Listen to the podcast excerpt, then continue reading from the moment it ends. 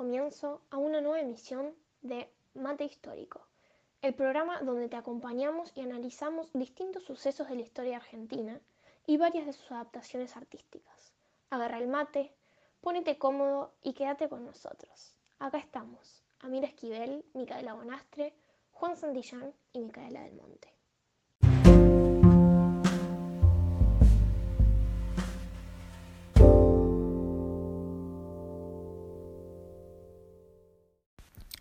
En el día de hoy vamos a tratar la conocida Operación Masacre, principalmente su adaptación literaria, escrita por Rodolfo Walsh, quien fue un periodista, escritor y traductor argentino capturado durante la última dictadura cívico-militar que sufrió la Argentina.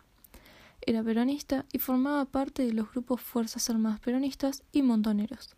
Se dice que fue él quien comenzó con el género no ficción gracias a Operación Masacre. Publicó el libro que estamos tratando en 1957, lo que le da 63 años de antigüedad. La obra se trata de una reconstrucción de los hechos sucedidos el 9 de junio de 1956, basándose principalmente en los fusilamientos de José León Suárez. En el escrito, Walsh se encarga de documentar la noche previa a los fusilamientos desde el punto de vista de cada participante habiendo utilizado como fuente a los mismos sobrevivientes o familiares de los fallecidos. También comenta el momento de los fusilamientos, la proclamación de la ley marcial el 10 de junio a las 12.32 de la madrugada y la vida de aquellos que lograron salir vivos de aquel ataque posteriormente al mismo. Además, les contamos que la obra de Walsh es catalogada como no ficción, lo cual explica que el escrito está basado en hechos verdaderos e históricos. En este caso, la idea es retratar a modo periodístico una historia que contará lo que sucedía durante la dictadura a cargo del general Aramburu, que se prolongó desde 1955 hasta 1958, sacando a la luz cantidad de verdades que más adelante podrían ayudar incluso a los sobrevivientes en los juicios contra los que fueron sus atacantes. En este género, la obra suele estar muy bien organizada en cuanto a la información que transmite. Así es el caso de Walsh, quien dividió el libro en tres partes principales. Las personas, donde el autor describe a los distintos personajes que son fusilados y cómo llegaron al lugar en donde los capturan. Luego, como segunda parte, están los hechos. Acá se muestra un relato desde el momento de la captura hasta la explicación de la vida de quienes sobrevivieron luego de la masacre. Por último, en la evidencia, Walsh explica el procedimiento de los juicios contra los fusiladores y la forma de recuperación de información sobre los fusilamientos. Este libro fue adaptado al cine por José Cedrón en 1971, filmada en la clandestinidad debido obviamente a los fuertes temas que trataba. La adaptación cinematográfica muestra principalmente las dos primeras partes del libro de Walsh fusionadas, con Troxler como narrador, quien fue uno de los sobrevivientes. La película se encuentra muy bien adaptada al libro.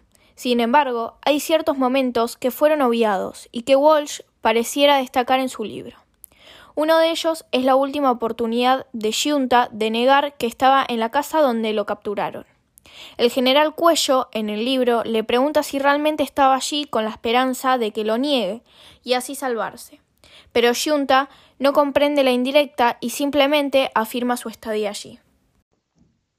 Otra diferencia entre ambas obras es que momentos antes de la captura de los personajes principales se muestra a un hombre desconocido que nosotros sabemos que es un pesquisa y que iba a tantear el terreno, pero en la obra escrita Walsh menciona a dos hombres con ese trabajo. Sin embargo, esta omisión podría deberse al desconocimiento del segundo hombre.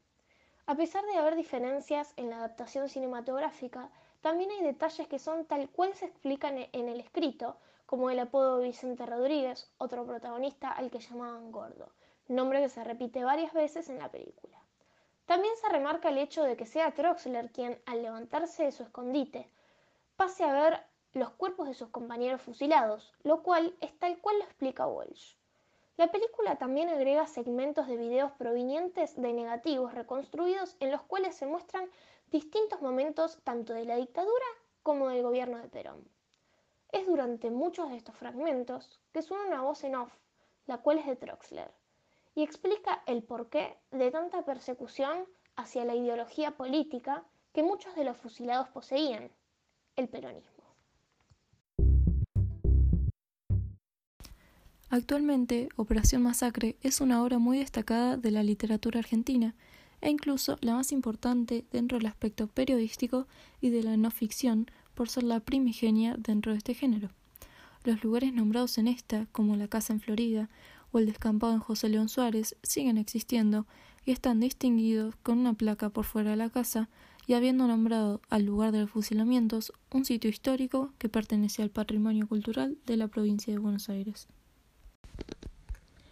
Si hablamos sobre los participantes de la novela, más específicamente los fusilados que sobrevivieron, algunos como Troxler fueron víctimas de la última dictadura cívico-militar al igual que Walsh. Otros, como Libraga, se exiliaron a otros países, y otros fallecieron por distintas causas, como Junta. En cuanto al autor de la obra, Rodolfo Walsh es increíblemente reconocido tanto en aspectos literarios como políticos, ya que se lo destacaba mucho en el ámbito militante y revolucionario. Es a día de hoy que muchos espacios del país, como instituciones, paradas de subte e incluso apartados en museos presentan su nombre en memoria a todos sus logros. Sus obras son analizadas y estudiadas en escuelas y universidades hasta día de hoy por su estructura y los temas que trata. Walsh defendía su ideología peronista en busca de, según él, una sociedad más justa. Murió por esa causa al ser víctima de las desapariciones durante la dictadura del 76 y, debido a todo lo que comenta en sus obras, es por lo que no podemos separar su trayectoria militante de su obra periodística y literaria. Con esto finalizamos nuestro análisis de una obra tan influyente en la historia argentina como lo es Operación Masacre por Rodolfo Walsh. Nos vemos en el próximo capítulo de Mate Histórico.